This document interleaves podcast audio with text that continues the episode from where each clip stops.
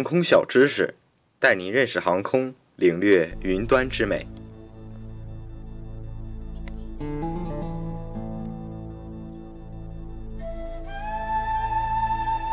Hello，各位听众，大家好，欢迎收听《梦在云霄》，我是主持人兔子先生。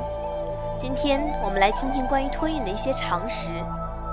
前段时间，海航托运宠物狗死亡事件闹得沸沸扬扬。现如今，不少人选择养一只小宠物来缓解心中的寂寞。宠物与人的关系越来越密切。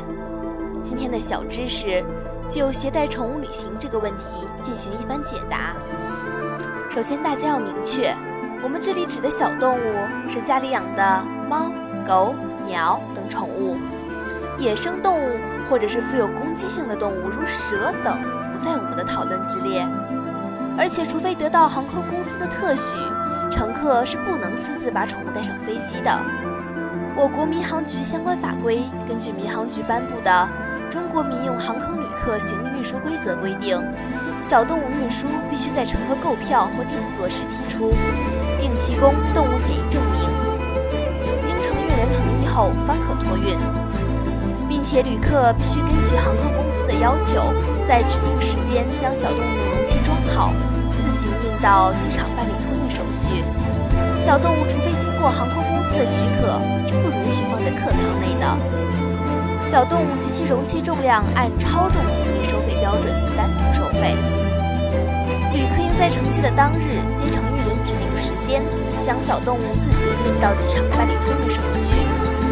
小动物的容器应符合以下要求：一、能防止小动物破坏、逃逸和伸出容器，免损伤旅客、行李或货物；二、保证空气流通，不致使小动物窒息；三、能防免粪便渗溢，以免污染空气、机上设备以及其他物品。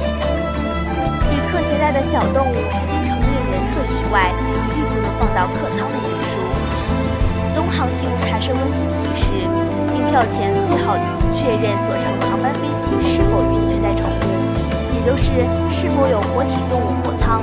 提前一天向所乘航空飞机货运部打电话订舱。乘机当天提前三小时到机场办理宠